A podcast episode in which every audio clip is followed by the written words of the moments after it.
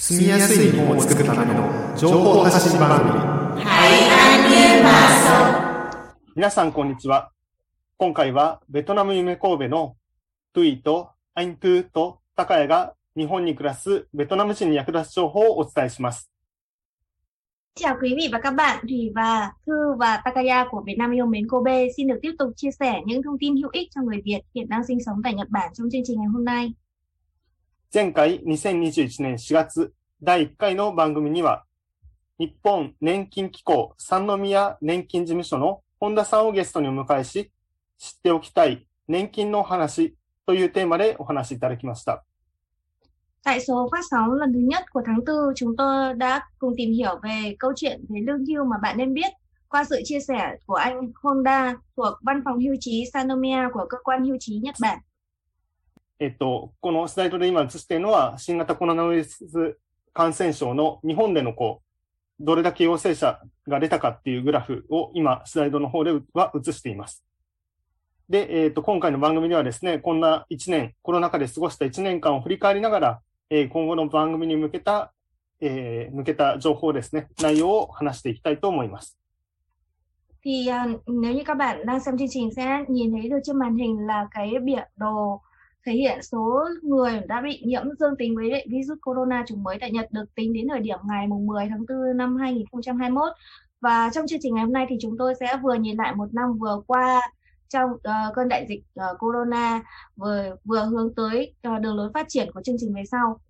はい。ということで、えーっと、最初は、えーっと、最近のですね、それぞれこの3人のコロナ対策について話していきます。で、ちなみにですね、私は今、大阪府に住んでいます。 で、えーっと、トゥイさんは今どこに住んでますか？Thủy hiện nay lại đang sống ở ờ, thành phố Nishinomiya của tỉnh Hyogo. はい。ということで、えートゥイさんは、えー兵庫県の方に住んでいるということ。で、アイントゥさんはどうしたですか？今。Còn Thư thì đang sống tại thành phố Kyoto. はい。ということで、京都府に住んでいる、まあ、京都市ですね。に住んでいるということで、それぞれ今日は、まあ、またコロナの感染者数が増えているということもありまして、それぞれ別の地域から、えー遠隔で収録をしていきます。よろしくお願いします。では、えー最初はですね、まず、トゥイさんの方から最近どんなコロナ対策をしているのかということを話してもらいたいと思います。Hay. Thì ờ, để phòng chống dịch bệnh corona thì Thủy đã có hình thức là thay đổi phương thức đi làm từ đầu tàu điện ờ, ra ờ, hoặc là xe buýt để chuyển sang đi bằng xe máy thì lúc đấy thì cái ờ, sẽ tiếp xúc được cái sự hạn chế ừ, tiếp xúc với mọi người. Ngoài ra thì Thủy hạn chế tối đa việc đến chỗ đông người hoặc là đi ăn uống bên ngoài. Mà trong thời điểm hiện tại thì cho dù mình có đi ra ngoài ăn uống thì cái thời gian kinh doanh của các cửa hàng cũng sẽ bị rút ngắn lại cho nên là cũng không mấy khi ra ngoài ăn. Ngoài ra thì à, còn thường xuyên đeo khẩu trang khi đi ra ngoài và luôn giữ khoảng cách uh, tiếp xúc với mọi người. uh, khi mà về nhà thì luôn uh, rửa tay xà phòng hoặc là khử trùng bằng dung dịch uh, cồn sát khuẩn và tiếp đó nữa là thường xuyên theo dõi cập nhật thông tin về tình hình dịch bệnh qua internet. Ví dụ như là ngày hôm nay thì số lượng người bị nhiễm bệnh bao nhiêu trong khu vực mình và trong toàn thể nước Nhật là bao nhiêu người lúc đấy. À, thì sẽ có cái ờ, biện pháp uh, phòng tránh khác. Ví dụ như là um, đo nhiệt độ cơ thể hàng ngày này và vệ sinh thông thoáng nhà cửa luôn là bật máy hút mùi và quạt thông gió 24 trên 24 và nếu như mà trong trường hợp mà bị ho hay là hắt xì hơi thì cũng sẽ luôn dùng khăn giấy hoặc khỉu tay để che đi thì đấy là những cái biện pháp mà phòng chống bệnh corona mà gần đây Thủy thường xuyên thực hiện còn Thư thì sao? Ờ, còn ở phần em thì em cũng thường xuyên cập nhật những cái tin tức và thông tin về dịch bệnh. Thì những ngày gần đây thì số ca nhiễm corona tại vùng Kansai lại có xu hướng tăng mạnh trở lại. Đặc biệt là ở Osaka còn đạt cái con số kỷ lục từ trước đến nay. Về Kobe ấy, thì em cũng nghe là Kobe cũng xuất hiện rất là nhiều biến thể mới của loại virus này. Thì em sống tại à, thành phố Kyoto. Thì năm nay lễ hội ghi ông nổi tiếng của cố đô là nó cũng bị hủy, không thể thực hiện được, nên là em cũng rất là buồn vì lỡ mất hai lần, không được xem trực tiếp. Mà thôi cũng phải chịu thôi vì dịch bệnh mà. Chính vì thế mình càng phải triệt để phòng tránh hơn nữa để uh, cải thiện được cái tình hình. Thì những cái việc mà em vẫn làm hàng ngày đó là những cái biện pháp phòng tránh lây nhiễm cơ bản như là đeo khẩu trang này rửa tay khử trùng ngón tay xúc miệng uh, giữ khoảng cách vật lý và tránh ba cái điều mật đó là tránh tiếp xúc gần tránh ở nơi uh, kín gió hoặc là uh, tránh tập trung nơi đông người. Đặc biệt là luôn luôn đeo khẩu trang khi mà giao tiếp à, hàng ngày phải triệt để theo dõi sức khỏe của bản thân đo thân nhiệt hàng ngày có triệu chứng như là phát sốt giống với cảm cúm thì mình phải liên lạc với cả đến công ty và tự giác cách ly ở nhà không được đến công ty làm việc để tránh lây nhiễm và truyền bệnh cho người khác.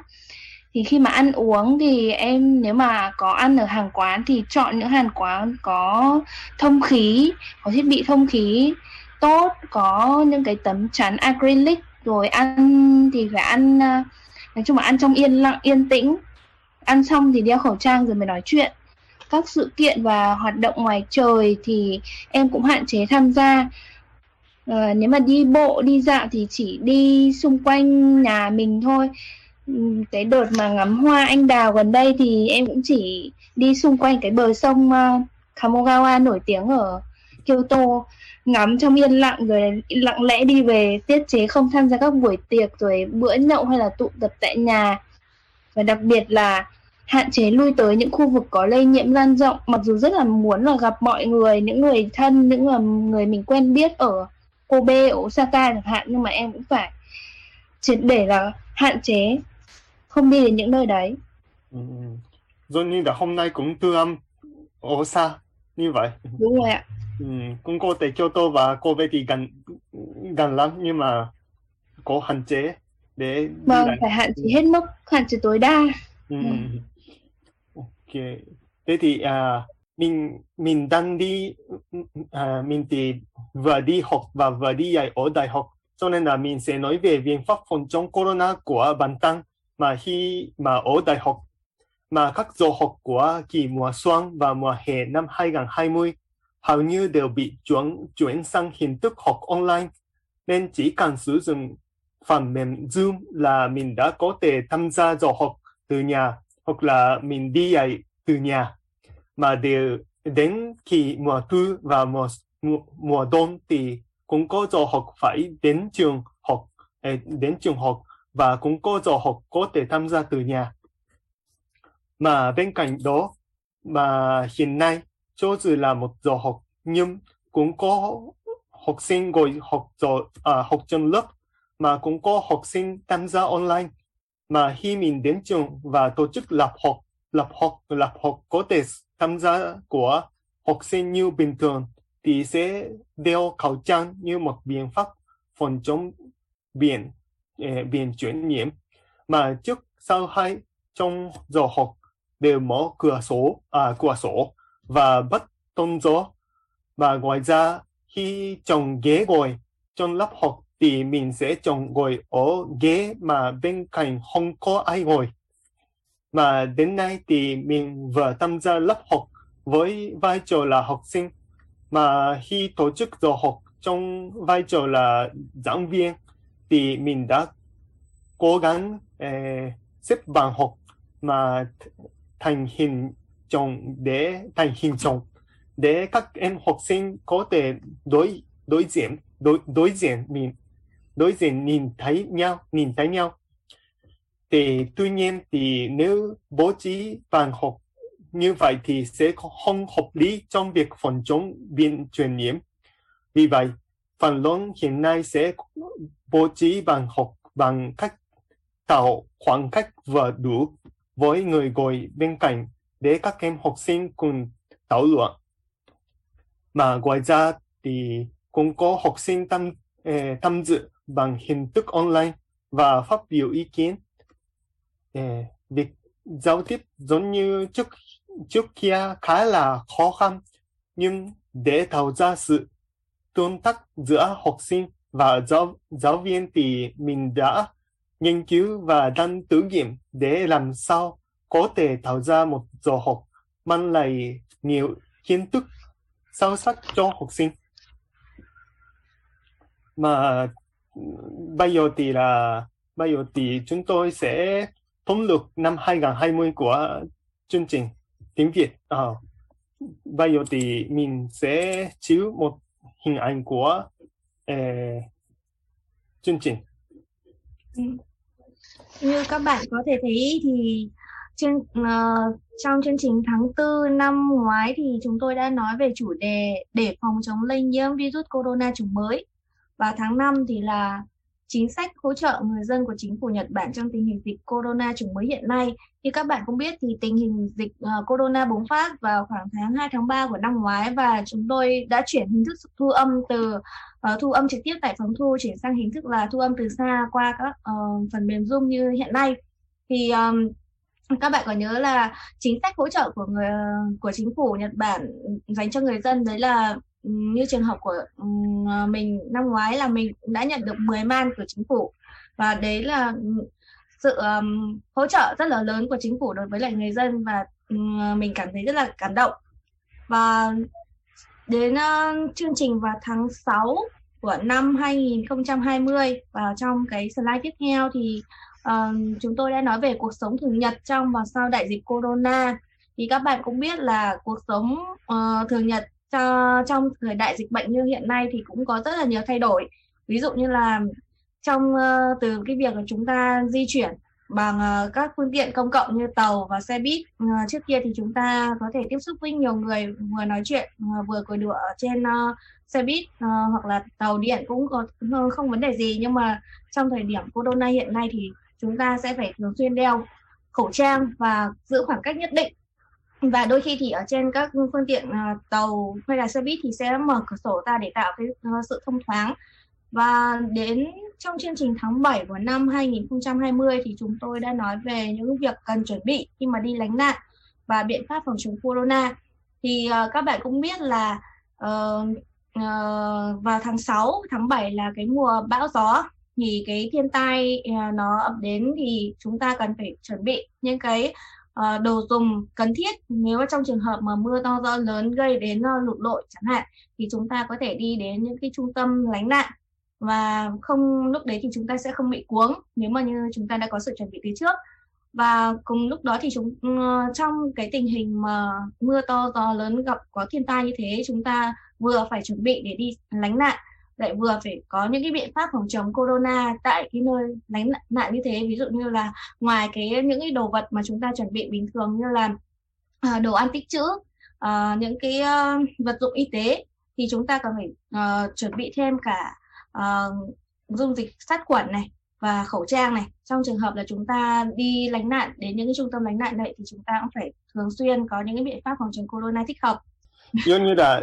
vừa qua thì tôi đã nói về chương trình từ từ tháng 4 đến eh, tháng 7. Tháng 7. Uh, từ tháng 4 đến tháng 6 năm 2020 thì chúng tôi đã truyền tải những thông tin về biện pháp phòng chống corona chủng mới và chính sách hỗ trợ của chính phủ. Còn còn từ tháng 8 đến tháng 11 năm 2020 thì chúng tôi đã phát sóng chương trình với chủ đề về cuộc sống thường nhật của mọi người dưới sự dưới sự ảnh hưởng của dịch bệnh corona. Ừ, ví dụ như là trong tháng 8 năm 2020 thì uh, chúng tôi đã nói về chủ đề xây dựng thành phố cộng sinh đa văn hóa, nỗ lực xây dựng khu vườn cộng sinh đa văn hóa. Thì trong chương trình uh, ngày hôm đấy thì chúng tôi uh, rất là bất ngờ và rất là biết ơn cái sự uh, tham gia đóng góp um, rất là nhiều của uh, cô Chiaki. Thì nhờ có sự đóng góp và nỗ lực trong cái dự án này mà cuối cùng thì cái khu vườn cộng sinh đa văn hóa đã được đi vào hoạt động. Và cái khu vườn này đã trồng rất nhiều loại rau uh,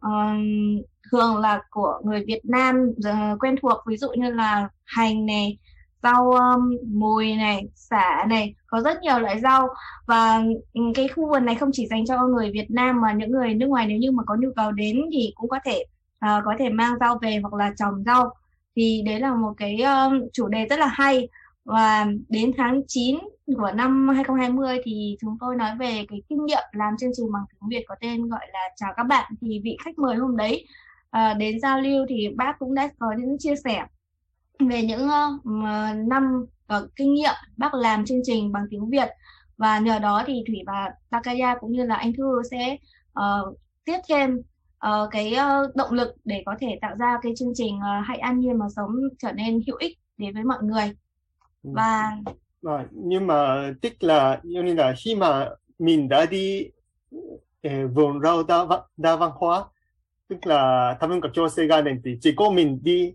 mình, mình đi vườn rau với cô chị kia. Cho nên là tức là tuổi và anh Thư thì chưa có đi vườn rau đa văn hóa. Ừ. mà anh Thư cũng thấy cảm thấy thế nào à? Chúng tôi đã giới thiệu những chương trình. Ừ. Thì trước khi em trở thành thành viên của ekip sản xuất chương trình thì em cũng đã là một khán giả của chương trình rồi từ tháng 4 cho đến tháng 11 thì em vẫn luôn lắng nghe tất cả các số phát sóng. Thì em đặc biệt ấn tượng với cái số phát sóng mà về cái vườn rau ạ. Cái vườn rau thì mọi người chụp ảnh lên, chiếu trên YouTube thì hình ảnh vườn rau nó rất là xanh tươi và nhìn rất là ngon lành ạ uh, có rất nhiều loại rau mà ở ở Nhật rất là khó kiếm đối với người Việt. Như em và chị Thủy thì rất là muốn ăn ví dụ như là xả rồi rau mùi rồi hành lá. Nó mang cái hoặc là rau muống nó mang cái đặc trưng của món ăn Việt Nam. Thì quay ngược trở lại thời gian thì từ tháng 4 tháng 5 thì là cái thời điểm mà bùng phát corona thì em lắng nghe chương trình em cũng hiểu được về những cái kiến thức uh, chi tiết và kịp thời về virus corona này cái nguồn gốc và triệu chứng của nó. Rồi đặc biệt là trong chương trình của mình hồi đó thì cũng nhắc đến cái bài là rửa tay gen covid ạ. Thì cái bài rửa tay gen covid đấy thì nó cũng rất là thịnh hành ở Việt Nam trong cái thời điểm đấy nên uh, qua chương trình thì cũng phổ biến hơn cái cái phương thức mà phòng chống rửa tay để tránh virus corona. Ngoài ra thì tháng 5 thì em cũng uh, hiểu rõ hơn về cái chính sách uh, hỗ trợ của chính phủ Nhật. Hồi đấy thì em đăng ký qua đường uh, bưu điện chứ không phải qua thẻ My Number nhưng mà cũng nhận được 10 man một cách uh, chót lọt và suôn sẻ. Đến tháng 6 rồi tháng 7 năm 2020 là cái mùa như chị, chị Thủy nói là cái mùa mà mưa bão rất là nhiều ở Nhật thì cuộc sống lúc này thì cũng phải đến 2 tháng sau đại dịch rồi thì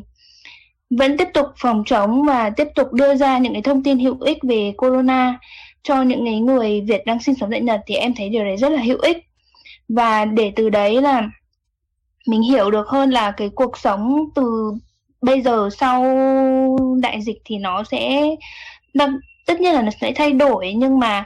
làm thế nào để có thể là sống chung được với nó và quen được với cái cái new normal gọi là cái bình thường mới này. Rồi đến tháng 7 thì qua chương trình uh, phòng chống corona và việc đi lánh nạn thì em hiểu hơn về cái từng cái cấp độ cảnh báo để lánh nạn thì có từ mức 1 đến mức 5 rồi có màu trắng, màu vàng, màu đỏ, màu tím, màu đen của cái mức độ cảnh báo này. Nó mang ý nghĩa như nào thì em cũng đã hiểu rõ hơn rồi về bản đồ xác suất thiên tai nữa thì qua chương trình thì rất là nhiều kiến thức hữu ích đã được truyền tải và em rất là biết ơn. Đối với những người mà hồi đấy em vẫn còn là đang đi học thôi em cũng chả à, biết nhiều lắm về cái cuộc sống xung quanh. Nhờ có anh chị nhờ có bên ban tổ chức mà rất là nhiều kiến thức rồi là những cái chỗ uh, mà em chưa biết thì em có thể cập nhật và hiểu hơn mà cũng có là tháng 10 và tháng 11 cũng có giới thiệu mà cuộc sống của những người đang sinh sống ở Kobe mà dưới sự ảnh hưởng của corona mà tuổi giới thiệu cho mọi người được không? Thì uh, thì nhớ là tháng 10 năm 2020 với chủ đề là người nước ngoài và ngành công nghiệp địa phương thì mình đã nói về uh, trường hợp uh, của một anh người Việt Nam đã tự đứng lên xây dựng cái xưởng may của mình và gặp khá nhiều thành công. Và khi mà cái xưởng may ờ, uh, giày đấy mà bị ảnh hưởng bởi corona thì anh đã chuyển sang cái ờ, lĩnh vực khác đấy là may khẩu trang rất là kịp thời. Và khi mà uh, cái uh, dịch corona nó cũng có một chút gọi là xu hướng giảm đi một chút đi thì anh quay trở lại cái nghề giày của anh. Thì um, qua cái chương trình mà anh chia sẻ thì lúc đầu trước khi mà à, xây dựng được cái à, xưởng may này thì anh cũng đã gặp rất nhiều thành công, nhưng mà thông qua những kinh nghiệm làm việc thì anh dần dần có những cái bước tiến và ừ, tạo được cái thành công là xây dựng xưởng thì cũng là tạo một cái động lực nào đấy cho mình là à, biết đâu một ngày nào đó sau này thủy cũng có thể xây dựng một cái xưởng gì đấy cho mình chẳng hạn. Thế còn tháng 11 năm 2020 là với chủ đề là món ăn ngon ở địa phương thì uh, trong chủ đề này uh, Hayashi đã giới thiệu món ăn uh, soba meshi Vâng. rất là lạ. Và đến bây giờ thủy vẫn nhớ cái hình ảnh của cái món ăn như thế. Đấy là món ăn vừa kết hợp giữa soba và cơm rang. Đấy là do là những uh, bác nhân viên uh, công nhân làm ở trong xưởng uh, mang bento đi vội quá um, buổi trưa không um, hâm nóng thì đến mang đến quán yakisoba và người ta đã làm nóng món uh, cơm và món soba trộn với nhau để tạo thành cái món đấy. Và thành ra một món ăn rất là mới và rất là lạ. Thì đấy là một trong những cái ấn tượng uh, uh, mà thủy là người làm chương trình đã có những cái ấn tượng rất là sâu sắc. Thì uh, thủy nghĩ rằng là cái chủ đề này cũng gây được cái ấn tượng rất là sâu sắc đến ừ. những người xem và tạo cái hứng thú dành cho những ai mà chưa biết được cái món ăn đấy là món ăn gì của, địa phương mình. Và chương trình Radio tiếng Việt năm 2020 thì nhận được sự tài trợ của Phòng Sức Tiến à, Phòng Sức Tiến hợp tác và dự án của thành phố Kobe, eh, tức là Kyodo to Sankak Suishin Jose của thành phố Kobe, Kobe 市. Là thế, thế thì vì vậy, vì vậy thì từ từ tháng 12 năm 2020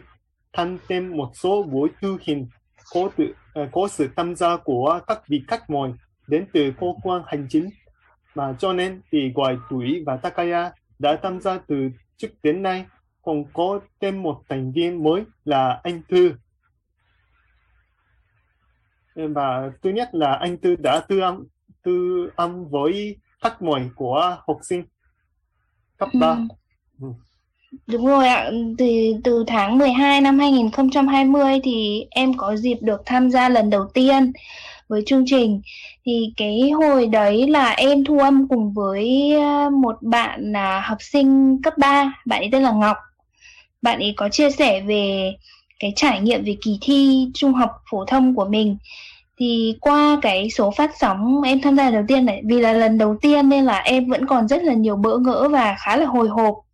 nhưng mà được ngồi thu cùng với anh Hayashi này rồi có cả chị Điệp bên Việt Nam yêu mến Kobe cùng với em Ngọc nữa thì em cũng bớt uh, lo âu và hồi hộp đi. Rồi, rồi được nghe những cái chia sẻ chân thực từ em Ngọc thì em cũng hiểu hơn về cái sự khác biệt trong uh, nền giáo dục và cái kỳ thi của Nhật Bản với Việt Nam và qua đấy thì em có nghe những cái lời nhắn nhủ của em Ngọc dành cho những cái bạn à, học sinh mà từ Việt Nam sang Nhật học sau này. Em cũng rất là thầm thía ờ, của cái cái nỗi niềm của người trong cuộc. Rồi hiểu hơn về việc sinh hoạt tại trường lớp mới ở một quốc gia khác biệt với Việt Nam hoàn toàn nửa Nhật thì nó gặp những khó khăn gì. Rồi ờ, cái việc sinh hoạt đấy nó lại kết hợp với cả cái năm 2020 là một năm có khá nhiều biến cố về dịch corona. Thì nó sẽ mang đến những cái khó khăn nào cho các bạn uh, học sinh chuyển cấp. Nên là em rất là vinh dự và vui khi mà được đồng hành cùng với mọi người từ tháng 12 còn tuổi thì tư ấm với eh, thầy thầy thầy của thành phố Kobe đúng rồi. Thì trong chương trình thu âm lần thứ hai của tháng 12 với chủ đề là giáo dục trẻ em người nước ngoài kết nối với phụ huynh để có thể an tâm tận hưởng cuộc sống học đường thì hôm đấy Thủy cũng có dịp được uh, thu âm cùng với lại một uh, thầy đến từ phòng ờ, giáo dục của thành phố Kobe thì thầy cũng có những chia sẻ rất là cụ thể về những cái chính sách hỗ trợ của thành phố Kobe đối với lại uh, những uh, trẻ em có nguồn gốc nước ngoài có thể ví dụ như là những trẻ em người Việt Nam được uh, từ Việt Nam sang bên uh, Nhật theo bố mẹ sang bên Nhật học và gặp uh, cái uh, vấn đề khó khăn trong vấn đề giao tiếp bằng tiếng Nhật thì làm sao để các em có thể sống uh, cuộc sống học đường thoải mái uh, học những môn bằng tiếng Nhật mà làm sao các em có thể uh, hiểu được cái nội dung mà mình được giáo dục. Thì uh, có những cái chính sách ví dụ như là nhà trường sẽ uh, thuê những người ờ, ừ, uh, tiếng người Việt mà đến để hỗ trợ các em để giúp các em dịch uh, những cái nội dung mà các em được học ở trên trường như thế nào hỗ trợ các em làm bài tập về nhà. Ngoài ra thì ví dụ như là các bậc phụ huynh người Việt Nam không có giỏi tiếng Nhật thì làm sao mà có thể uh, giao tiếp được uh, trao đổi những thông tin liên quan đến con em mình với lại nhà trường hoặc nhà trường làm sao có thể trao đổi với lại uh, các bậc phụ huynh về tình hình học tập của học sinh. Thì um, nhà trường cũng như là thành phố Kobe cũng có những chính sách hỗ trợ uh, làm sao mà có thể có người phiên dịch để kết nối uh, nhà trường với lại phụ huynh để cho ba bên là học sinh, nhà trường và phụ huynh đều có thể yên tâm để cho um, gửi gắm con em mình đi học ở trường Nhật và học sinh người Việt Nam hoặc là những người uh, trẻ em người nước ngoài nói riêng đều có thể yên tâm uh, có những cái môi trường học tập uh, ở Nhật làm sao rất là vui vẻ mà có thể uh, tiếp thu được cái kiến thức uh, tốt nhất. Thì đây là những uh, cái mà thủy rất là ấn tượng.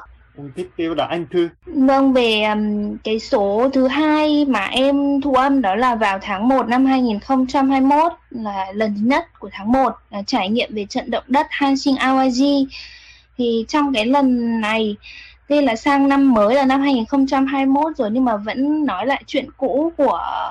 năm 1995 nhưng mà cái chuyện cũ này là không bao giờ hết chán và không bao giờ hết nóng hổi cả. Cái buổi thu âm này thì em có dịp và tiếp xúc và trò chuyện với cả à, chú Cường hình như là chú Cường. Chỉ qua màn hình thôi nhưng mà em cũng có thể là hình dung được hết phần nào những khó khăn và nỗi khổ của những cái người nước ngoài, đặc biệt là người Việt mà gặp phải khi mà chịu thảm họa thiên tai.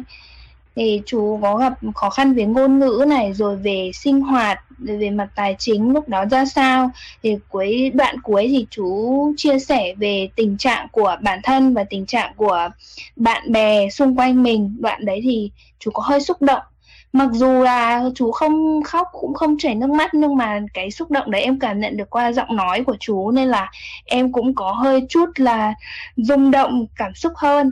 thì qua đây thì em cũng thấm thía hơn được cái ý nghĩa của cuộc sống uh, an yên hòa bình hiện tại mà mình đang được tận hưởng và tầm quan trọng trong việc là chuẩn bị cho thảm họa thiên nhiên.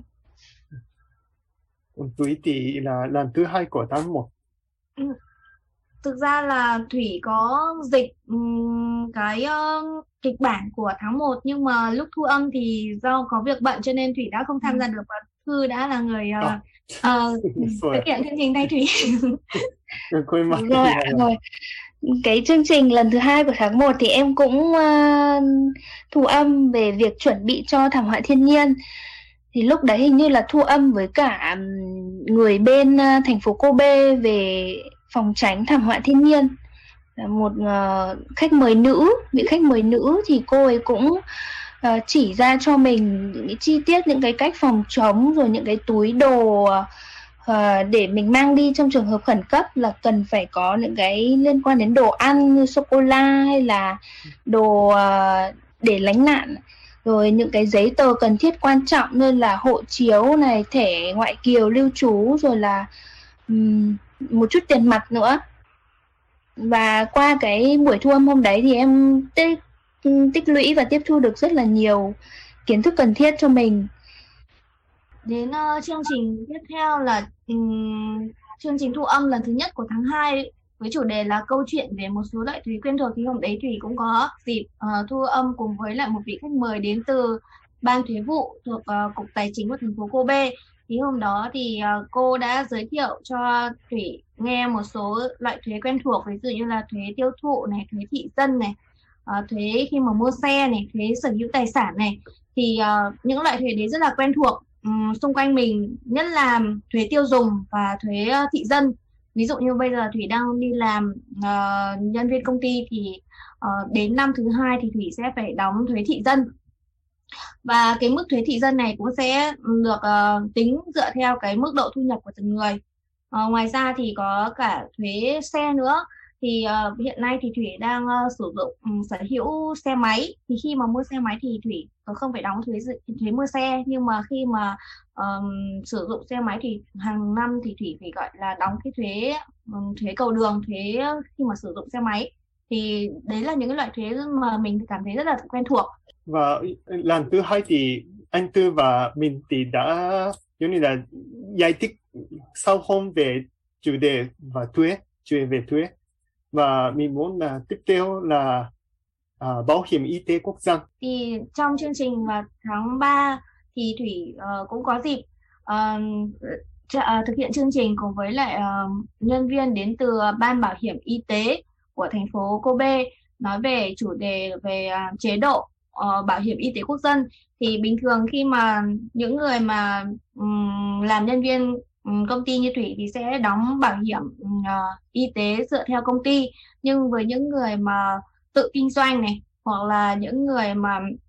học sinh sinh viên chưa đi làm thì cũng sẽ uh, thực hiện cái bảo hiểm uh, chế độ bảo hiểm y tế quốc dân này. Uh, nói là chế độ hỗ trợ lẫn nhau để mọi người yên tâm khi mà nhận được sự chăm sóc y tế có nghĩa là uh, cái uh, mức độ đóng tiền này cũng sẽ phụ thuộc vào cái thu nhập của từng người. Ai mà có thu nhập cao thì sẽ đóng nhiều và ai có thu nhập ít thì sẽ đóng ít. Như thế thì ừ, những người mọi người gọi là hỗ trợ lẫn nhau giúp đỡ lẫn nhau trong trường hợp mà ai đó bị uh, bệnh và cần phải cái chi phí y tế rất là lớn. Và ngoài ra thì trường hợp là ví dụ như bạn đi làm nhân viên công ty và bạn đang thất nghiệp thì bạn sẽ chuyển sang uh, chế độ y bảo hiểm y tế quốc dân. Tuy nhiên thì vì là bạn đang thất nghiệp bạn không có um, thu nhập thì bạn có thể uh, làm đơn xin uh, miễn giảm uh, cái số tiền đóng bảo hiểm y tế này. Thì tùy vào cái uh, hoàn cảnh của từng người thì um, thành um, chính quyền cũng sẽ có những cái mức hỗ trợ giảm cái số tiền đóng cho bạn. Thì đấy cũng là điều lưu ý mọi người nên lưu ý khi mà mình gặp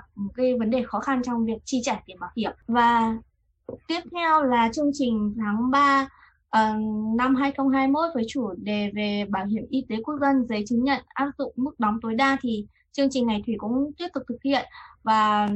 uh, thủy cũng thấy rất bất ngờ khi mà chính uh, phủ Nhật Bản có cái chính sách về giấy chứng nhận áp dụng mức đóng tối đa vì là một số người mà bị uh, bệnh rất là nặng cần phải có những cái phẫu thuật hoặc là chi phí điểm bảo hiểm rất là cao mà mức thu nhập của họ chỉ ở một mức tối uh, tối thiểu um, rất uh, trung bình thôi. Thì làm sao mà người ta có thể trả được cái mức uh, tiền bảo hiểm y, y tế hoặc là chi phí y tế này quá cao như vậy? Thì rất là nhiều cảm người cảm thấy lo lắng. Tuy nhiên mà để Ờ, uh, trấn an những người mà bệnh như thế thì uh, chính phủ đã có những cái chính sách về áp dụng mức đóng tối đa. Ví dụ như là những người mà có mức thu nhập ở mức này thì chỉ cần đóng tối đa mức bảo hiểm uh, mức uh, chi phí y tế ở mức mức độ này tương ứng không quá nhiều. Như vậy thì uh, mọi người có thể yên tâm là khi mà mình bị uh, bệnh như thế này thì cái số tiền bảo hiểm uh, bảo uh, chi phí y tế mình cũng chỉ đóng ở mức độ này thôi thì mình sẽ có thể yên tâm tiếp tục uh, chữa bệnh. Ừ, chứ không cần quá lo lắng về vấn đề đấy. Và về cái chứng nhận uh, giấy chứng nhận áp dụng uh, cái mức đóng tối đa này thì nhiều người sẽ không biết. Ừ, cho nên là thông qua cái chương trình này thì thủy mong muốn là những ai mà um, có bệnh nặng hoặc là chuẩn bị nhập viện nên tìm hiểu trước về cái uh, chính sách này để có thể um, đăng ký cái giấy này. Khi mà mình ra viện thì mình đã có cái giấy chứng nhận áp dụng ờ, mức đóng tối đa và mình cần phải đóng cái tiền phí viện phí tương ứng. Và chương trình tâm tư thì mình đã tư vấn với là chị Điệp chị Điệp về câu chuyện về lâu hưu mà bạn nên biết. Mà chương trình này cũng là rất là hữu ích. Cho nên là muốn khán giả thính giả thì muốn muốn xem muốn nghe chương trình này. Mà tiếp theo bây giờ thì gần hết thời gian rồi cho nên ừ. là mình muốn chuyển sang phần cuối cùng của chương trình này mà mình chúng ta à, nó các quý vị cũng có thể xem mà bản bản tin của Việt Nam Yemen Kobe thì tuổi và anh Tư cũng cũng đã viết về cảm nhận về chương trình năm 2020 cho nên là muốn các các quý vị muốn xem uh, muốn các quý vị xem bản, tin của Việt Nam Yemen Kobe thì bây giờ thì tuổi giới thiệu về eh, hôm hôm tư góp ý um, xin được gửi tới quý vị và các bạn mà những ai mà đang theo dõi chương trình hãy an nhiên mà sống. Chương trình truyền tải những thông tin để tạo ra một đất nước Nhật Bản dễ sống là trong uh, thời gian tới thì chúng uh, Việt Nam yêu mến Kobe và FM Wi-Fi đã hợp tác để xây dựng uh, chương trình phát sóng có tên gọi là Hãy ăn nhiên mà sống uh, chương trình truyền tải thông tin để tạo ra một đất nước Nhật Bản dễ sống nhằm cung cấp những thông tin hữu ích đến những người Việt Nam hiện đang sinh sống ở Nhật Bản và tất cả những ai đang sinh sống cùng người Việt Nam. và để chương trình trở nên gần gũi với quý vị khán giả thì chúng tôi đã um, thiết lập cái hòm thư góp ý để mong muốn được lắng nghe những uh, uh, góp ý uh, ý kiến của mọi người thì nội dung góp ý đó là uh, những câu hỏi mà sau đây anh Thư sẽ giới thiệu đến quý vị và các bạn. Vâng ạ. Những cái câu hỏi mà bên uh, Việt Nam như Miền Kobe và FMYY muốn các bạn uh, hợp tác trả lời là như sau. Ví dụ như là bạn cảm thấy nội dung chương trình đã được phát sóng từ trước đến nay như thế nào? Bạn muốn biết thêm về thông tin gì? Bạn có những trải nghiệm giống như vậy không? Hay nếu bạn có những câu hỏi muốn trao đổi gấp thì hãy liên lạc trực tiếp tới Việt Nam yêu miền B Thì dựa trên sự góp ý của quý vị và các bạn mà chúng tôi rất là mong muốn xây dựng được một cái chương trình Hãy an nhiên mà sống, chương trình truyền tải thông tin tạo ra một đất nước Nhật Bản dễ sống trở nên hữu ích hơn. Chủ đề mà các bạn à, đóng góp cho chương trình sẽ là những cái tham khảo rất là hữu ích đối với chúng tôi. Chúng tôi đang chiếu về số điện là của văn phòng Việt Nam Yemen Kobe và địa chỉ của Việt Nam à, Việt Nam Yemen Kobe thì mà muốn như là những người cần giúp đỡ thì muốn liên lạc đến văn phòng và văn phòng của Việt Nam Yemen Kobe và Việt Nam Yemen Kobe cũng tổ chức tư vấn cuộc sống và thông dịch phiên dịch và lớp tiếng Việt và lớp hỗ trợ học tập dành cho học sinh. Những ai mà cần giúp đỡ thì cứ 連絡点ビエトナムイエメン神戸ということで、えー、今回の番組では、えー、最初にですね、最近私たちがやっている、えー、コロナ対策について、えー、お伝えしました。で、えー、そして、えー、2020年度の振り返りというものをしてきました。で、えー、最後にですね、このような番組を今までお伝えしてきたわけですが、えー、それが皆さんに役に立っているのかどうか、そしてもっと知りたい情報があるかどうかということを知りたいので、皆さんにこの番組へのですね、お便り、アンケート、お便りのようなものを送ってほしいというお願いを最後しました。ぜひですね、これを聞いているベトナムの方も、そして日本の方も、皆さん、いろんな意見を番組に寄せていただけたらと思います。よろしくお願いします。À, chương trình nói về những biện pháp phòng chống dịch bệnh corona được thực hiện bởi ba nhân viên phụ trách hiện tại của chương trình đấy là Hayashi, Anh Thư và Thủy thì à, bên cạnh đó thì hôm nay chúng tôi đã cùng nhìn nhau nhìn lại nội dung các chương trình đã được phát sóng trong năm 2020. Chúng tôi mong muốn xây dựng chương trình ngày một thêm hữu ích đối với người Việt Nam hiện đang sinh sống tại Nhật và các bạn hãy cho chúng tôi biết những ý kiến của các bạn về chương trình thông qua hòm y góp ý, à, hòm thư góp ý. Chúng tôi luôn luôn mong muốn được lắng nghe ý kiến của các bạn. Và chương trình đến đây là kết thúc. では、それではまた番組でお会いしましょう。 Hi. Xin chào tạm biệt và hẹn gặp lại. Hẹn gặp lại. Chào tạm biệt và hẹn gặp lại.